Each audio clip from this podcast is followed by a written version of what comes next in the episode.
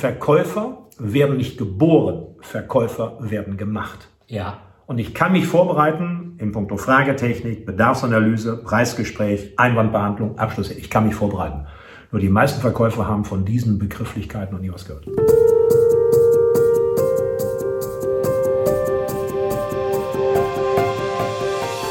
Herzlich willkommen zu einer neuen Folge des Totalis to Sell Storytelling Podcast. Heute mit Klaus Fink, der mir dieses schöne Buch hier geschenkt hat. 888 Weisheiten und Zitate für Finanzprofis mit Widmung von Klaus Fink. Und ihr werdet gleich erfahren, warum Vertrieb und Verkauf von Mensch zu Mensch auch im 21. Jahrhundert immer noch eine sehr wichtige Rolle spielt und weiterspielen wird. Ja, herzlich willkommen noch einmal zum Totalis to Sell Storytelling Podcast. Und heute habe ich einen ganz besonderen Gast. Ähm, es kommt ja nicht oft vor, dass ähm, man als Speaker, Workshopleiter, Trainer, was auch immer, die Leute dann wirklich nochmal trifft, von denen man damals wirklich eine Menge auch gelernt hat. Und das habe ich, weil wir sind uns das allererste Mal, lieber Klaus Fink, ähm, bei Tekes begegnet. Lange her. 2001. 2001, ja, du weißt es genau. Du bist ja damals schon auf dem äh, Kongress Vertrieb eigentlich als der Urvater des Vertriebs bezeichnet worden. Ich glaube, seit 84 äh, hilfst du Leuten dabei, sich besser, ihre Produkte besser zu verkaufen. Ja, so ungefähr. Also ich bin 84 in Vertrieb eingestiegen, habe vorher Jura studiert und habe erst selbst mal praktisch Verkaufserfahrung gesammelt, habe aber dann eigene Leute ausgebildet, rekrutiert, ausgebildet und dann kam so hm, 86, 87 die erste Frage, können Sie das meiner Mannschaft erklären? Da bin ich zum ersten Seminar mit klopfendem Herzen, habe dann was erzählt, ein paar schlechte Fotokopien ausgehändigt und äh, ja, es hat Spaß gemacht, es ist auch bezahlt worden und dann ging es los. Dann ging es los. Also dann ja, das war der Anstieg. Und wir haben uns gesehen 2000, 2001. 2001 also fast 20 Jahre. Das fast 20 Jahre ist das her und da gab es diesen, äh, äh, das war so ein Standardwerk, bei Anruf Termin, genialer Titel schon mal. Danke, ja. Den äh, haben bei der Tekes, das war ein Strukturvertrieb, ich glaube, den gibt es auch noch. Ja, den gibt es noch, ja. Der gehört zur Swiss Life mittlerweile. Richtig, richtig. Ähm, doch, ich hatte letztens hatte ich mal einen, äh, ähm, einen Vortrag bei der Swiss Life, da war Sönke Wortmann mhm. äh, auch da. Das Wortmann äh, Miesfeld.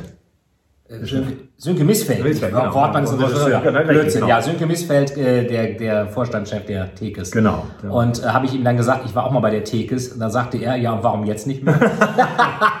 okay. Ähm, und äh, das war ja so richtig, ähm, wie soll man sagen, so richtig klassischer Strukturvertrieb, was die ja. bei Tekes machen. Ja, ähm, was, was würdest du sagen, was, was, war, was waren damals so die Herausforderungen? Die sollten ja verkaufen, die sollten auch an Leute verkaufen, die sie nicht kennen. Ähm, was waren so deine Erfahrungen mit, äh, mit deren Aufstellung, mit deren, mit deren Fähigkeiten, aber auch mit dem, was sie dann machen sollten? Was, was, was, musste, was musstest du denen eigentlich besonders beibringen? Ja, also mein Credo ist ja super simpel. Ich glaube, in fast allen Branchen ist es so, wenn der Verkäufer am Point of Sale sitzt, wenn ja. er Platz nehmen darf, wenn er Termine hat, wenn er erwartet wird, sind fast alle Weltmeister. Ja. Weil vom Fachwissen her, es ist keine Raketenwissenschaft, kann man alles in den Griff kriegen. Die meisten verhungern, weil sie nicht genügend Termine haben. Mhm. Wenn man sich manche Terminbücher von Vertriebsleuten anschaut, dann denke ich immer, es gibt wohl doch mehr Nebenberufler. Und das Hauptthema war natürlich bei der Tekis damals auch das Thema Akquise, Terminierung und einer meiner Spezialthemen, das Thema Empfehlungsmarketing heißt also von vorhandenen Kontakten sich aufzuschwingen zu neuem Potenzial, ja. was letztendlich für einen strukturierten Vertrieb ja die absolute Pipeline ist. Und ansonsten, ja, es war eine tolle Zeit damals. Strukturvertrieb hat ein schlechtes Image. Tekes war ein anständiger Laden, ja. keine Leichen, straff geführt. Zur damaligen Zeit, schwerpunktmäßig Investmentfonds, passte alles. Von daher alles gut. Ja, kam mir auch so vor. Also es war ein sehr gut ausgearbeitetes Produktangebot, aber eben auch mit der Fähigkeit, wirklich auf Leute mal einerseits auch Kaltakquise sich zu trauen, ja, ja. aber was du auch sagtest, Empfehlungsmanagement. Wir empfehlen ja eigentlich ständig irgendwas unbewusst.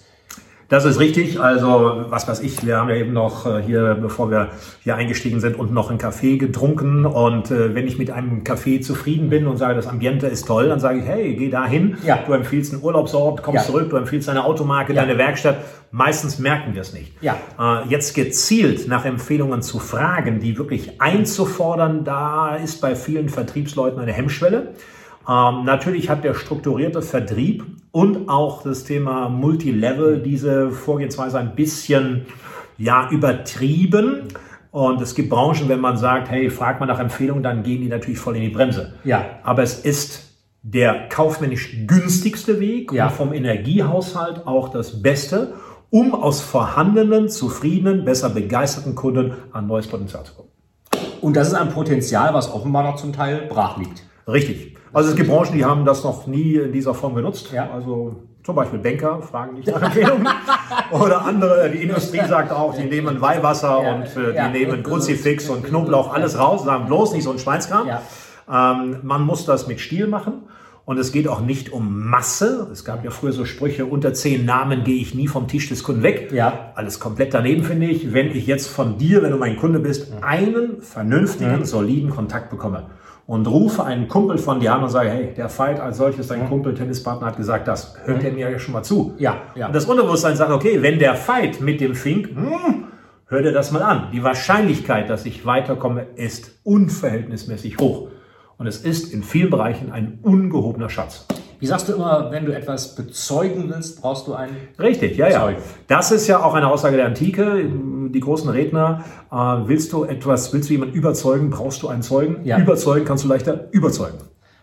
Ist das denn sprachlich, äh, ist der Ursprung so gedacht? Ich bin auch nicht ganz sicher, aber es könnte ja durchaus Äh, sein. ja, gut, man hat natürlich viele Dinge sicher auch der Antike angedichtet. Ähm, es heißt, in dem, was ich so recherchiert habe, die großen Redner sprachen von Zeugenumlastung. Ja. Heute spricht man von Huckepack-Marketing, von Network, you name it. Es ist immer dasselbe. Ist es aber teilweise vom Image dann ein bisschen Ja, anders. so ein bisschen, ja. Aber allgemein, äh, lieber Klaus, der äh, Verkauf ist ja in Deutschland erstmal nicht sonderlich nett äh, definiert. Es ist ja, hat ja immer so einen gewissen Beigeschmack. Ja, das hast du charmant formuliert.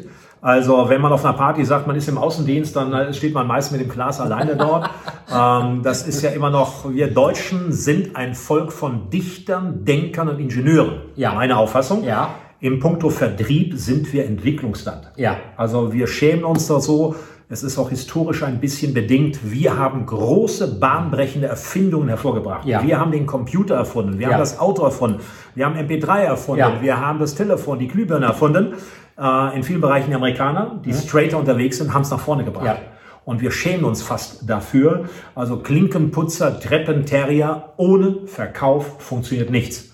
Und ich habe auch mit vielen Startups zu tun. Ähm, viele sind verliebt in ihre Idee, haben eine geniale Idee. Äh, sie vergessen das Marketing und Vertrieb. Ja. Es bringt ja nichts, die Idee, wenn sie keiner kauft. It's all about Dann, marketing. dann ist sie monetarisierbar. Ja, Vorher. so ungefähr. Also, es gibt auch noch, das ist ein aktuellstes Buch, äh, Klaus Fink, Top Selling, da schreibst du ja einige dieser Beispiele auf. Richtig, Äh, genau. Das ist MP3. genau. Und äh, das auch da, gerade das Image des Verkäufers in Amerika zu sagen, ich bin Salesman, die Ja. Damen natürlich inkludiert, Ja. hat man Hochachtung. Ja. Und bei uns ist es so ein bisschen auf der sozialen Rangskala noch äh, ja, knapp hinter Zuhälter, Leichenwächer und ich weiß nicht was. Er muss ja auch dazu sagen, MP3 ist ja 1982, Ja, soweit ich weiß, schon erfunden genau. worden. Wer hat das dann richtig monetarisiert? Apple mit dem Äh, iPod. Das Und ist, wir hatten noch das bessere Videosystem. äh, ja. So, ist aber auch ein Klick. War auch nicht. Das mit, so, mit, mit äh, VHS und Genau. äh, was war das andere? Video 2000. Video Und 2000. Beta. Video Dieser 2000. Krieg. genau. Und äh, ja, sind viele Beispiele dafür. Und oft gab es ja Rechtsstreitigkeiten. Also äh, das heißt, äh, Edison hätte die Glühbirne, nein, es war ein Deutscher. Genauso wir Ja. Mhm. haben das Trockenkopierer-Patent angemeldet. Mein Xerox hat es Ja. zum Laufen gebracht. Ja. Weltumspannend, ein Riesenerfolg. Und ich die war zu schüchtern. War nicht irgendwas mit dem Walkman auch mal in Deutschland? Das äh, mo mobiles glaube Musik auch, hören, ja, auch ja, alle ja. nee, das, Das macht keiner. ja, ja. Da setzt man sich zu Hause hin, das macht man nicht unterwegs. Und Mhm. ähm, auch gewisse Paradigmenwechsel. Du Ja. hast ja, du hast Jura studiert und hast dann auch im Verkauf gearbeitet. War, das, war das etwas, was du immer schon machen wolltest? Oder manchmal rutscht man ja auch so da irgendwie erstmal rein und sagt, das mache ich mal eine Zeit lang, ohne das jetzt für immer zu machen und vielleicht auch schon gar nicht, um, um das Leuten dann auch beizubringen. Das ist richtig. Also ich glaube, das lernt man nicht. Ja. Also ich habe Jura studiert, habe das auch sehr ernsthaft betrieben, war kurz vorm Examen und hatte so ein Schlüsselerlebnis. Ich war sechs Wochen an einem Amtsgericht und in diesen sechs Wochen Praxis wurde mir klar, dass ich diesen Beruf nicht ausüben werde. Äh, weil letztendlich Rechtsanwälte haben nur Schlamm auf dem Tisch, um es mal deutlich zu sagen. Und äh, dann, ich suchte eine Beschäftigung, äh, mein BAföG war ausgelaufen, ich war pleite, wollte ein bisschen was dazu verdienen, jobben und bin dann reingefallen in den Bereich steuerbegünstigter Immobilienkapitalanlagen, die wilde Zeit der 80er, Bauherrenmodelle, Erwerbermodelle. Und ich hatte das Glück, dass die Wohnungen, die wir damals verkauften, auch gebaut wurden. Das war nicht selbstverständlich. Das war alles sehr Ja. wild. Und da kam auch ein bisschen die Liebe zu dem Thema Verkauf und nachher Ja. bin ich da einfach kleben geblieben. Ich habe nie als Jurist irgendetwas gemacht und dann hat sich das so entwickelt. Und man plant, glaube ich, auch nicht Trainer zu werden. Das war einfach nachher die Liebe zur Thematik und auch der Spaß an der Sache. Und am Anfang habe ich beides gemacht, Vertrieb und Training. Und dann habe ich gesagt, jetzt eine Sache richtig und mich dann entsprechend positioniert. Und hast du dich dann äh, weitergebildet im Bereich, äh, also das eine ist ja gut verkaufen können, das ja. andere ist ja auch eine Methodik dahinter zu sehen. Ja. ist ja wie bei einer Story. Du kannst eine spannende Story erzählen, wenn du aber weißt, wie die Struktur davon ist, ja. ist es auch was anderes, weil dann, dann kannst du es praktisch instrumentalisieren, immer wieder anwenden. Also ein hoher Anspruch von mir war, alle führenden Köpfe, die wir früher hatten, die großen Grand Seigneurs persönlich zu kennen und alle Seminare, Bausteine von ihm besucht zu haben. Mhm. Also das heißt von einem Jan L. Waage, Erich Norbert Detroit äh, bis hin zu den exotischeren Themen wie Lothar Seibert als Zeitmanagement-Papst bis hin zu äh, Heinz Goldmann, damals die Koryphäe des Vertriebs und so weiter. Also bei allen zu sitzen, mitzuschreiben, auch einen persönlichen Kontakt, wenn es geht, aufzubauen, die Literatur selbstverständlich alles mhm. zu beherrschen und daraus so seine eigene Handschrift zu machen. Das war so der Anspruch. Was ja auch gut gelungen ist. Danke. Äh, kann man definitiv so sagen. Also der Urvater des Vertriebs, wie man so schön.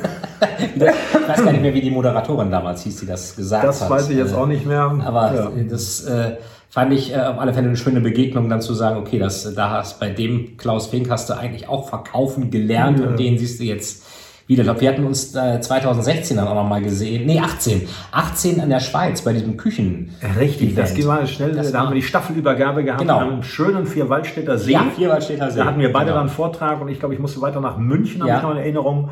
Und äh, genau, da haben wir uns beide eingeladen. Das war tolles Umfeld, sehr angenehm dort. Ja, ich hatte auch gleich danach, ich habe ja, äh, äh, weißt du ja, noch, noch, noch eine Professur, hatte dann am Montag noch eine Marketingveranstaltung in Aalen, an der Hochschule okay. Aalen, also da ja. eine Professur auch, und habe dann auch gleich noch vorher dieses Best-of-Video äh, rausgesucht von dir. Okay. Und äh, haben einige Studierende auch gesagt, Mensch, ja, Klaus Fink, äh, bei meinem Vater an der Firma, die hatten mal irgendwas und den kenne ich und die haben da irgendwelche Bücher von dem und so.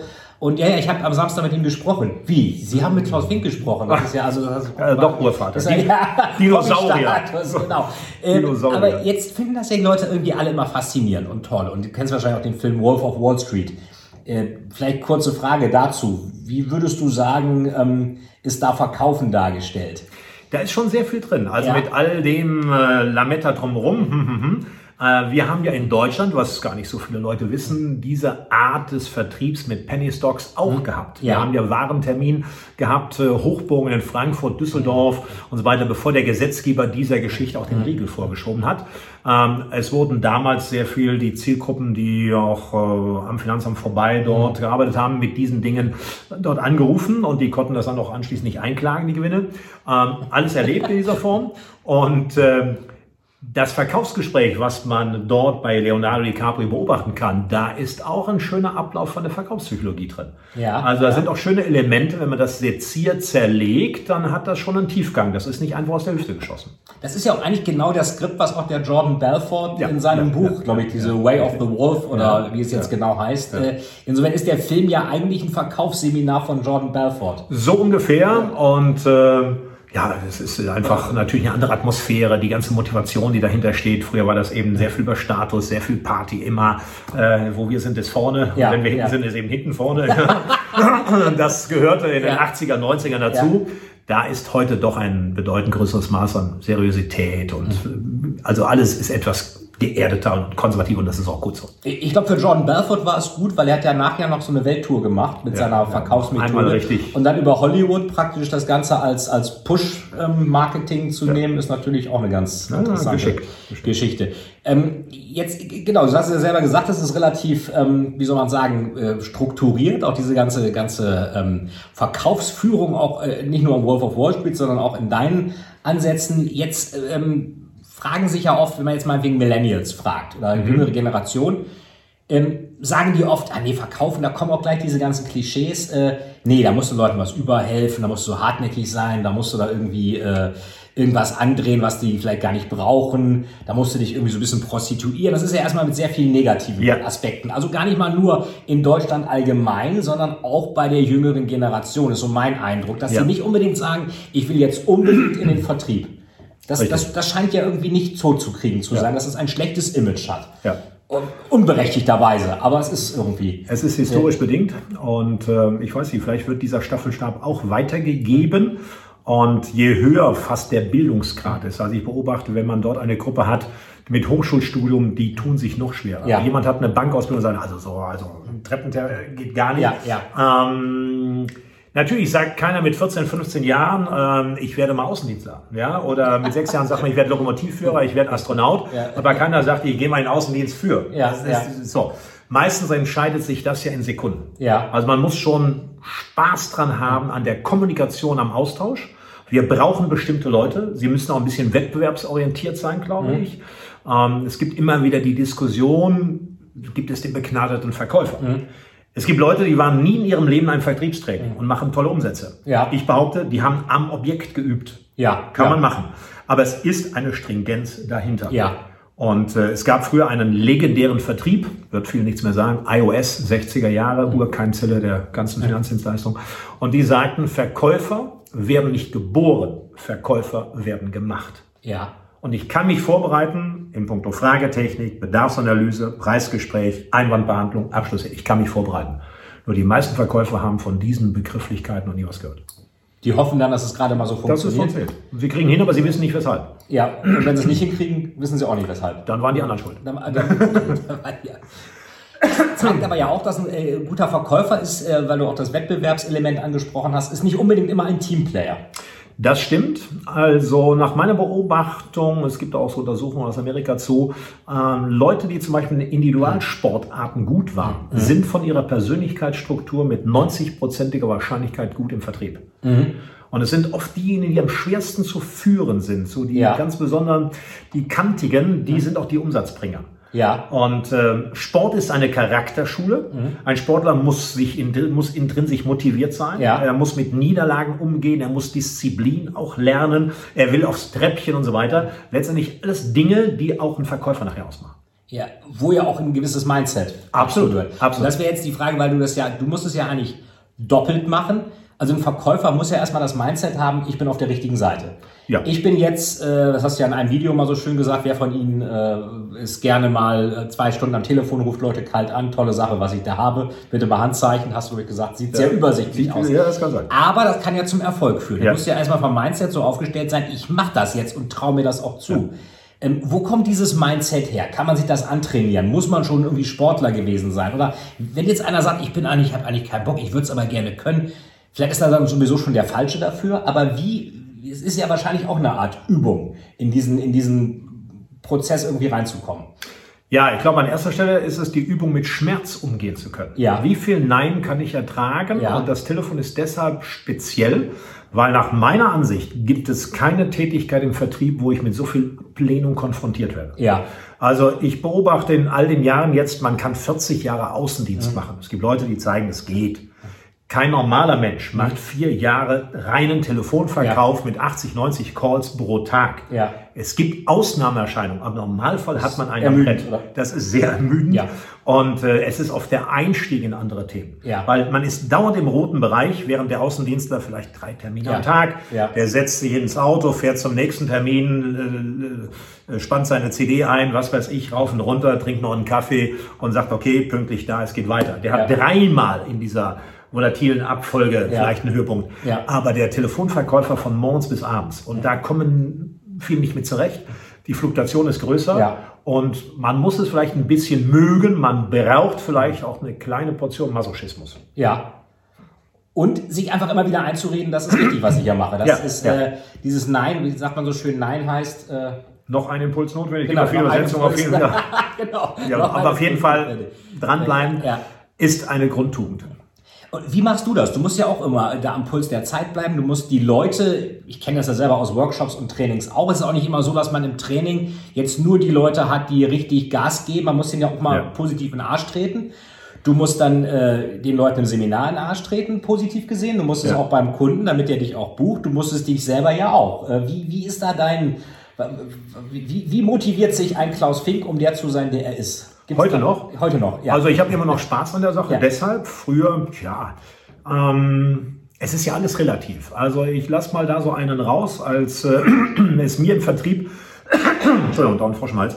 als es mir im Vertrieb mal schlecht ging, bin ich einfach mal in ein Krankenhaus abgebogen über die chirurgische Abteilung und wenn man nach fünf Minuten rauskommt, dann denkt man, was hast du eigentlich für Probleme? Ah, okay, das sind ja, ja ganz andere Dinge.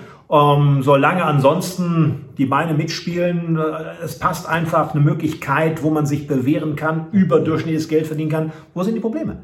So, äh, da hat vielleicht jeder so ein bisschen sein, seine Rezeptur. Aber so ein bisschen dieser Münchhausen-Effekt, sich selbst rauszuziehen, ja. spielt mit rein. Weil ähm, ja, es, äh, wir sind immer in so einer schillernden Erfolgswelt im Vertrieb, aber hin und wieder gibt es so oft die Glocke, dass man auch wie ein Blatt Papier unter der Tür durchpasst. Der, der, der, also oder, oder unter Teppich falsch oder der, man so schön sagt. Der, der Jordan Belfort, der, der sagt ja sogar, dass er, wenn er richtig erfolgreich ist, ähm, dann hat er immer so einen bestimmten Geruch, den er einatmet. Aha, und wenn er, das schreibt er in seinem ja. Äh, Way of the Wolf irgendwie, und wenn er dann irgendwie wirklich Motivation braucht, vor einem ganz wichtigen Gespräch, dann versucht er also implizit, dann atmet er das auch an, ist dann vom Mindset her, weil der Geruchssinn ja ein sehr okay. archaischer Sinn ist, ähm, ist er dann irgendwie anders motiviert. Fand ich auch ganz schräg, aber du hast jetzt nicht irgendwie so ein Nee, das habe ich nicht. An das äh, Kapitel kann ich mich gar nicht mal in dem Buch erinnern, aber so hat jeder vielleicht so seine kleinen ja. Spleens ähm, auf jeden Fall Selbstbelohnung, glaube ich, ist auch wichtig, wenn man eine Zielsetzung hatte, das erfüllt hat. Ich glaube, also wer nicht dann auch genießen kann, ist nicht zu genießen. Ja, also wir sind ja, ja alle in diesem ja. Hamsterrad dran, aber wir sagen, okay, das nächste Quartal, der nächste Monat, was ja. auch immer, dann muss man auch mal, mal runterregeln und was auch immer man für ein Spiel auslegt, ja. in puncto Selbstbelohnung äh, und dann wieder neu ran. Ja, Carsten Maschmeyer sagte ja so schön, was ist seine Vision? Die Provision. Niemals. Oder bei der Dresdner Bank gab es mal einen Vertriebschef, der hat dann irgendwie, da war so große Lebensversicherungswoche. Da musste man also, nennt ja Versicherung, Lebensversicherung verkaufen, heißt ja Leben schreiben. Ja. Und dann hieß es, der und Spruch der Woche war auf allen Monitoren der Vertriebsleute dann, wer leben will, muss, muss Leben schreiben. schreiben. Ja, genau. War der Betriebsrat nicht so äh, begeistert. Aber Vertrieb ist ja oft auch nicht immer ganz politisch korrekt. Das muss ja auch manchmal so ein bisschen auf die Zwölf gehen. Ja, das ist richtig. Und ich sage auch da meine Beobachtung über all die Jahre, ich habe viele Vertriebe kennengelernt. Also alle Vertriebe, die stringent konservativ geführt werden, um es mal vorsichtig zu sagen, sind erfolgreicher. Ja. Äh, Laissez-faire hat in der Kindererziehung nicht funktioniert ja. und ich glaube, es funktioniert auch nicht im Vertrieb. Ja. Klare Kennzahlen, ja. klare KPIs und dann ist es oft so, dass ein Vertriebler vielleicht nach zwei Jahren kommt und sagt, also wenn sie mir nicht so auf die Zehen getreten hätte, wäre ich nie so erfolgreich ja, geworden ja. und ich hätte nie so viel Geld verdient und nachher kippt das. Ja. So, also weil ganz lange Leine geht nicht. Deswegen kommen viele auch mit Homeoffice nicht zurecht, ja, mit ja. Selbstständigkeit nicht zurecht, weil die einfach in der Komfortzone sind und Vertrieb heißt schon oft so hart, sich selbst gegenüber zu sein. Und das wäre interessant jetzt gerade in der Corona-Zeit, weil du sagst Homeoffice. Wenn ja. ich da an, an Wolf of Wall Street oder Wall Street, auch den Film mit Gordon Gecko denke, ja. wo die alle da in ihren riesigen Büros sind, alle nebeneinander und alle wirklich Testosteron geschwängert, ja. den Kunden anrufen. Die pushen sich ja selber hoch. Sowas kann man ja im Homeoffice schwer simulieren. Also es sind nur wenige, die das durchhalten über längeren Zeitraum. Das ist einfach, die Ablenkung ist zu groß. Ja. Und dann sitzen Leute in der Boxershorts und halbwegs, wenn da drüber vielleicht dann äh, so mit Microsoft äh, ja, Team, äh, dann haben sie noch ein vernünftiges Hemd an. Aber dürfen nur nicht aufstehen. Ja. Ich hol mal das Buch vom Regal. Ach nee, doch nicht. Äh, dann mittags es klingelt, der Postbote bringt die Automotor Sport ja, und er hätte niemals in seinem Büro den Testbericht gelesen. Jetzt blättert der mal 20 Minuten dort in der Automotor Sport, die Zeit ist weg. Ja. Und dann ruft um 14 Uhr ein Kumpel an und sagt, du Veit, wir suchen einen vierten Mann fürs Tennis, 16 Uhr. Ja, kriegen wir hin. so, das würde der gar nicht machen, wenn der in seinem Office wäre. Ja, und, und, diese Disziplin zu haben, morgens durchzustarten, seine eigenen Zahlen am Telefon, wie viele Wählversuche, wie viele Calls, wie ja. viele Angebote. Ja. Also mal kurz Lockdown geht. Ja. Über Monate oder Jahre, wer das hinkriegt, es gibt solche Leute, kann ich nur sagen, Chapeau. Ja, Chapeau. hohe Disziplin. Ja. Was ist denn die beste Zeit, wenn jetzt jemand uns zuhört und sagt, ich muss eigentlich auch Kunden akquirieren und ich mache das vielleicht allein oder wie auch immer. Wann sollte man Kunden anrufen? Also mein Motto ist ganz simpel, der beste Zeitpunkt ist jetzt. Also, also man hat sehr viel untersucht, zu welchen Zielgruppen. Alles schwierig. Natürlich, wenn man Ärzte anruft um 10 Uhr morgens, Praxis ist voll oder so. Ähm, es ist ein bisschen zielgruppenspezifisch. Ansonsten, wenn es eine heterogene Zielgruppe ist, ja, dann macht man das einfach. Der erste Anruf, erstens zwei Anrufe, ist meistens auszuloten, wann kriege ich ihn. Mhm. Wenn man Privatkunden hat, vorausgesetzt ich habe die Einwilligung, dass ich ihn anrufen ja, darf, ja. die VSGO, das ganze Theater, ja. dann gehe ich natürlich an frühen Abend ran. Ja. Aber ansonsten, ich brauche im Schnitt drei, vier Wählversuche, damit ja. ich in den Call überhaupt reinkomme. Ja, ja. So, und das zermürbt schon viele. Ja.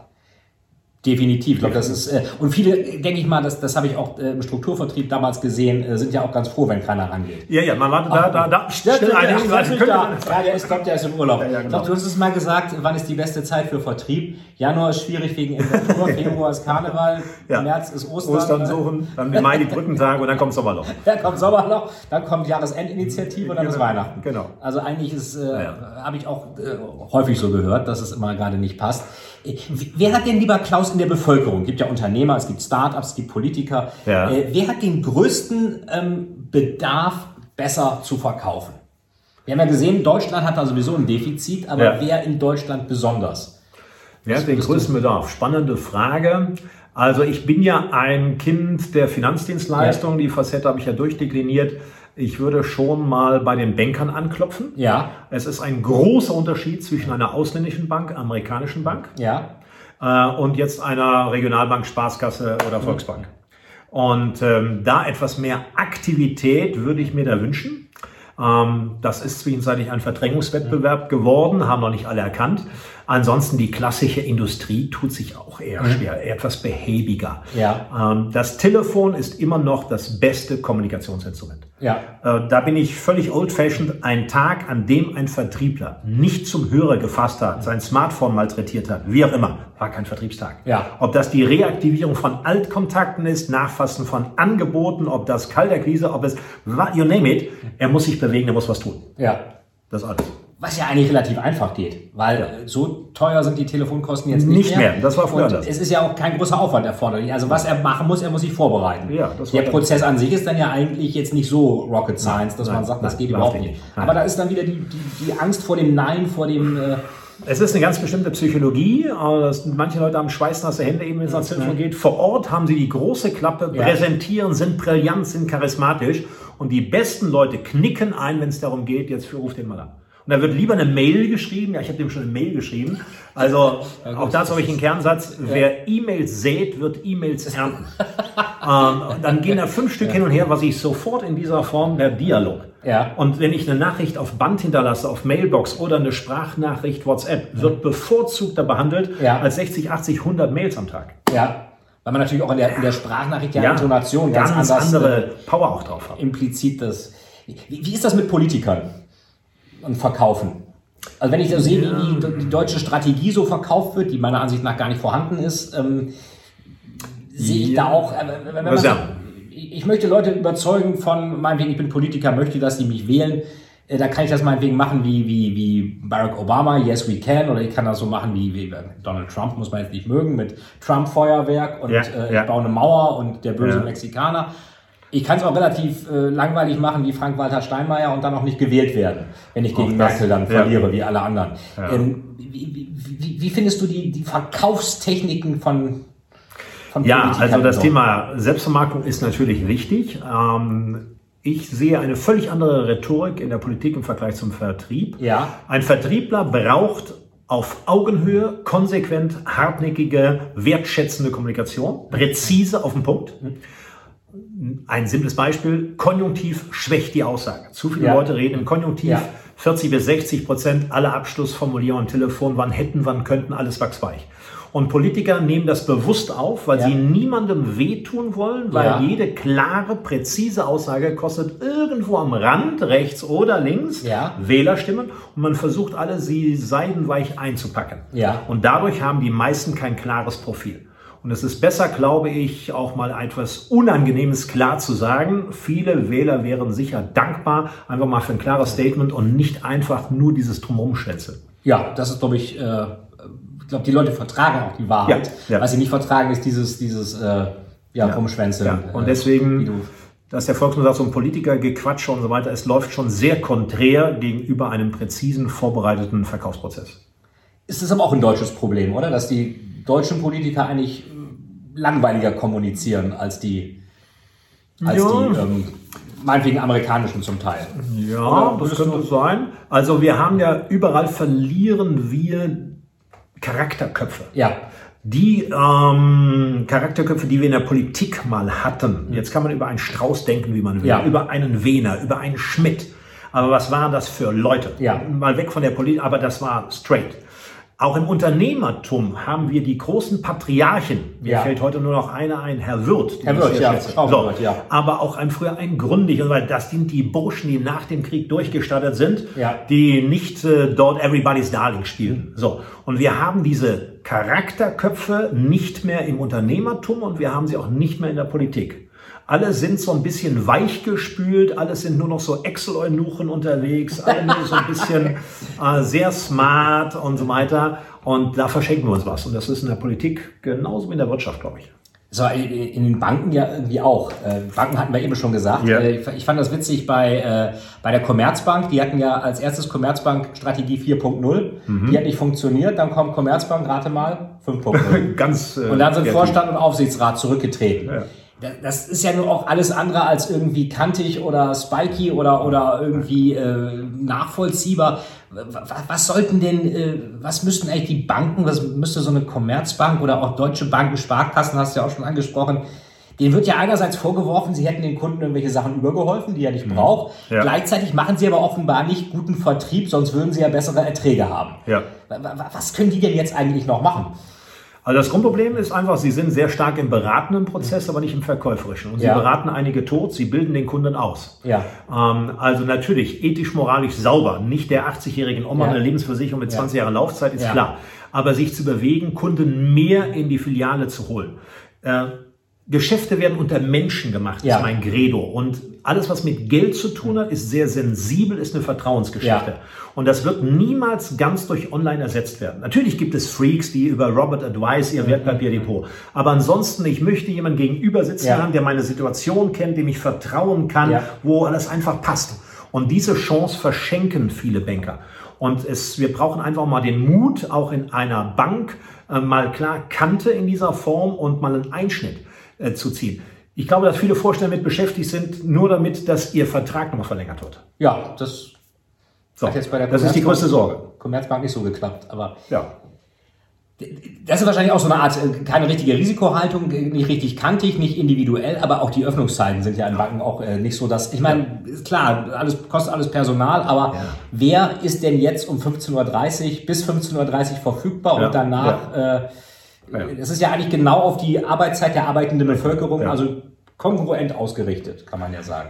Also dazu habe ich noch eine kleine Geschichte. Ich war bei einem Zusammenschluss von Immobilienmaklern und äh, eine Bank war Gastgeber und wir haben uns mit 50, 60 Leuten da getroffen und äh, alle Makler waren eingeladen dort. Und da frage ich einen freien Makler, sag mal hier so in der Bank, wie kommt ihr mit diesem Konkurrenzverhältnis klar? Da sagt er zu mir, schon mal, die Bank, das ist doch gar keine Konkurrenz. Also die machen noch nicht mal Besichtigungstermine am Samstag. Da Ja, muss ja. ein Kunde sich für die. Immobilie Ja. während der Woche frei nehmen. Und für uns Freie draußen ist Samstag, Sonntag, das Wochenende Hauptkampfzeit. Da werden die. Termine reingelegt. Ja, natürlich, Da fängt es um 8.30 Uhr an und die machen das nur während der normalen Schalterstunden. Ja. Von da ist auch keine Konkurrenz. Können Sie ja Montag frei machen. Ja, also das ist, ja, genau. ist Und da. Friseurtag, ja. Ja, ja, genau. Aber der hat es kurz auf Ja. auf den Punkt gebracht. Ähm. Und da sind die Banken nicht flexibel genug. Aber warum? Ich meine, das ist ja seit Jahrzehnten eigentlich klar, dass das so nicht funktionieren kann. Aber irgendwie, ich, äh, ein Freund von mir ist äh, Partner bei einer großen Strategieberatung. Der hatte dann auch eine große deutsche Bank, das war nicht die Deutsche Bank, eine andere, beraten, hatte da auch das Konto, konnte dann mit seiner Kreditkarte irgendeine Anschaffung nicht bezahlen für seine Frau am Wochenende. Er war Ja. also die ganze Woche unterwegs, auch in Dubai und sonst war am Wochenende endlich mal da, wollte jetzt die Anschaffung bezahlen, Ja. ging nicht, ruft das Callcenter der Bank an, ja, müssen Sie sich an die Filiale wenden. Ja, die hat aber Samstag zu, richtig, müssen sich Montag an die Filiale wenden. Vorher konnte der also nichts machen, hat natürlich am Montag auch erstmal dem Vorstand gesagt, was da alles nicht läuft. Aber das ist ja auch schon wieder steinzeitlich. Steinzeit. Das ist Steinzeit. Ja, ja, das ist. Der Schmerz ist vielleicht noch nicht hoch genug. Wahrscheinlich ist er aber noch nicht hoch genug. Was auch nochmal als, äh, wenn wir jetzt so langsam zum Ende kommen, interessant ist, sind ja Callcenter. Callcenter gibt's ja inbound, outbound. Eigentlich, wenn ich im Callcenter anrufe, habe ich ja ein Problem und ich suche Kontakt zum Unternehmen. Aber oft sind die Unternehmen überhaupt nicht in der Lage, diesen Kundenkontakt da irgendwas draus zu machen, sondern Ja. eigentlich verärgern sie den Kunden. Ja. Das ist ja auch schon eine Weile bekannt. Was sollte man da machen? Wieso oder wieso ist das noch nicht vorgedrungen, dass man mit dieser äh, oder wa- wa- was könnte eine Strategie sein, um äh, um aus dem Inbound Call auch einen Outbound Call zu machen? Ist ja eigentlich äh, eine Geschichte, gerade auch wenn wir von Telefonakquise sprechen, die die ja naheliegend wäre.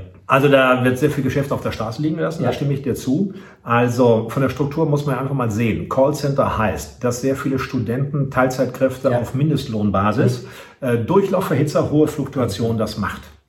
Ähm, man ist oft nicht bereit zu investieren in Ja. die Gruppe, dass man aus einer Reklamation ein Cross-Selling, Upselling ableiten kann, äh, einfach offensiv wird. Das wird bearbeitet, Warteschleife, die Leute sind schon sauer. Ja. Man kann froh sein, wenn man in seiner Sorge ernst genommen wird. Ja. Das Thema Outbound ist jetzt wieder anders, also das Raustelefonieren, da gibt es schon ein paar taffe Leute. Ja. Also da hat sich sehr viel getan, wo wir hier in Berlin sind. Es gibt ja den Deutschen Callcenter-Verband, wir haben die Fachmesse Ja. Mistrell mit 6.000, 7.000 Fachbesuchern. Ja. Das ist schon eine eigene Branche geworden, Ja. Aber auch ja sehr speziell. Es wird für alles telefoniert, Belästigungsgrenze ist erreicht.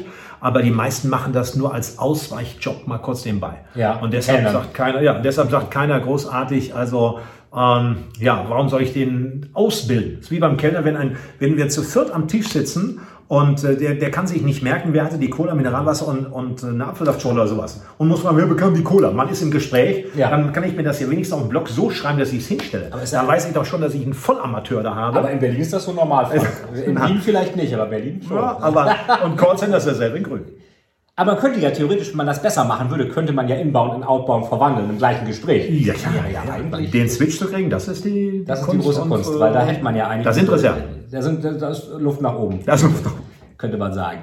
Okay, wenn, äh, wenn jetzt jemand sagt, er, ähm, er möchte gerne in den Vertrieb, Ja. wie kann das, meinetwegen ein Teenager oder so, wie Ja. kann diese Person das bei sich feststellen, ob das passt? Hat die immer den Eltern mehr Taschengeld rausgeleiert oder so? So dieses übliche, du hast doch früher das immer hingekriegt, deiner Oma Geld fürs Eis abzu, äh, äh, äh, wegzureden oder so? Oder wie, oder wie stellt man das eigentlich, wenn man sagt, das liegt mir vielleicht, wie, liegt mir. wie stellt man das fest? Also grundlegende, vernünftige Ausbildung, irgendetwas Kaufmännisches würde Ja. ich jedem mal zu raten. Ja. Und dann vielleicht mal so auf seine innere Stimme zu hören, welches Produkt macht mir Freude. Ja. Äh, wenn jetzt ein junger Mann automobilaffin ist Ja. in, der, in dieser Branche, ist jemand computeraffin und so weiter, um das mal zu testen, mal reinzuschnuppern. Ja. Das wäre der einzige Versuch. Und dann muss er einfach schauen, er sagt, okay, ich gebe mir mal sechs Monate, habe ich Freude an dieser Art der Kommunikation? Also wer nicht ein bisschen extrovertiert ist, wird sich schwer tun. Ja. Also da ist man sich einig. Äh, extrem introvertierte Menschen, wir brauchen auch Buchhalter, wir Ja. brauchen auch, ja, ähm, ohne Wertung, aber es äh, muss Freude daran haben, neue Menschen kennenzulernen Ja. und den Austausch, den Dialog. Ja. Wenn das da ist, dann kann er den Rest noch ein bisschen dazulernen und dann hat er letztendlich einen der spannendsten Jobs, die es überhaupt gibt, weil man hat mit Menschen Ja. zu tun und nicht nur mit Maschinen. Und das ist eben das Tolle. Man erlebt viele unterschiedliche Charaktere und die Vertriebler, die vielleicht jetzt hier zuhören, zuschauen, ähm, wer mal an Endverbraucher verkauft hat. Es gibt Haushalte, die kann man sich gar nicht vorstellen. Wir waren schon bei Messis, da gab es sie noch nicht bei RTL 2. Also Charaktere und Ja. Firmenpatriarchen. Das ist das Tolle, Ja. was für Geschichten man erlebt. Alles und eigentlich. aus Kundenbeziehungen entstehen auch Freundschaften. Und Ja. das sind die schönen Aspekte dabei. Das ist ja auch immer der, der direkte Kontakt, der da wichtig Ja. ist. Und jetzt sagt man ja Digitalisierung und Robo-Advisor haben wir eben gesagt und Internet und sonst was. Welche Zukunft hat denn der Vertrieb? Der Vertrieb von Mensch zu Mensch Ja. sozusagen. Würdest du sagen, das ist jetzt in Zukunft machen das alles Maschinen oder? Nein, nein. niemals. Wird es nicht geben. Es wird die Digitalisierung greift um sich. Durch Corona jetzt natürlich ein Turbobeschleuniger. Äh, In vielen Dingen bin ich für eine Hybridlösung. Das heißt ein Kennenlernen zwischenmenschlich und ein Nachschärfen, dranbleiben vielleicht in dieser Form online. Aber der Job des Vertrieblers wird nicht zu ersetzen sein. Auch die nächste Generation, die technisch noch affiner ist, äh, das wird, das, das, wird- wir werden auch eine Müdigkeit mal da drin erkennen. Die beobachte ich jetzt schon Ja. seit Corona, weil alle Ja. viereckige Augen haben. Ja. Und ich möchte einen Menschen haben, mit ihm zusammensitzen, so wie wir jetzt hier Mineralwasser Ja. vor uns stehen haben, danach noch einen Kaffee schlürfen oder was weiß ich, Ja. wo man sich Cognac. austauscht. Genau, Cognac oder besten in der Reihenfolge. Ja, genau, das war so. Und äh, dann ist alles gut. Das sind doch schöne Worte. Ähm, noch ein letztes Statement von dir oder? Ja, also diejenigen, die äh, Vertrieb hier machen, da kann ich nur sagen, es ist der schönste Beruf der Welt. Ich wiederhole mich, eben schon darauf hingewiesen, haut's rein. Es gibt gigantische Möglichkeiten. Man muss sich im Augenblick sicher anpassen. Wir haben besondere Zeiten, also mit Covid-19 und so weiter. Da muss man jetzt auch schnell reagieren. Äh, ansonsten die beste Investition ist immer noch in sich selbst. Benjamin Franklin hat mal gesagt, wenn ich meine Brieftasche in den Kopf stecke, kann sie mir keiner mehr wegnehmen. Und deshalb äh, regelmäßig sich drum zu kümmern. Es war noch nie so leicht, an Wissen ranzukommen, übers Internet etc. Ähm, einfach ja die Bereitschaft zu haben, dort Zeit zu investieren. Es geht nicht um einen pekuniären Aspekt. Das kann ich nur jedem in dieser Form dort nahelegen. Das ist ein super Schlusswort, also gutes äh, Abschlussgespräch im Vertrieb auch. Äh, also sonst bitte hier gerne nochmal reingucken. Äh, Klaus Fink, Top-Selling. Wir verlinken auch auf die Bücher und ein paar schöne Best-of-Videos von dir Großartig. bei YouTube. Und äh, es lohnt sich, ich habe selber auch mal gemacht. Ähm, man ist eher Einzelkämpfer, man ist nicht unbedingt immer der Teamplayer, aber man hat einen Job, der wirklich, Ja. den man selbst steuern kann. Man hat, wenn man den Kunden überzeugt, tolle Erfolgserlebnisse.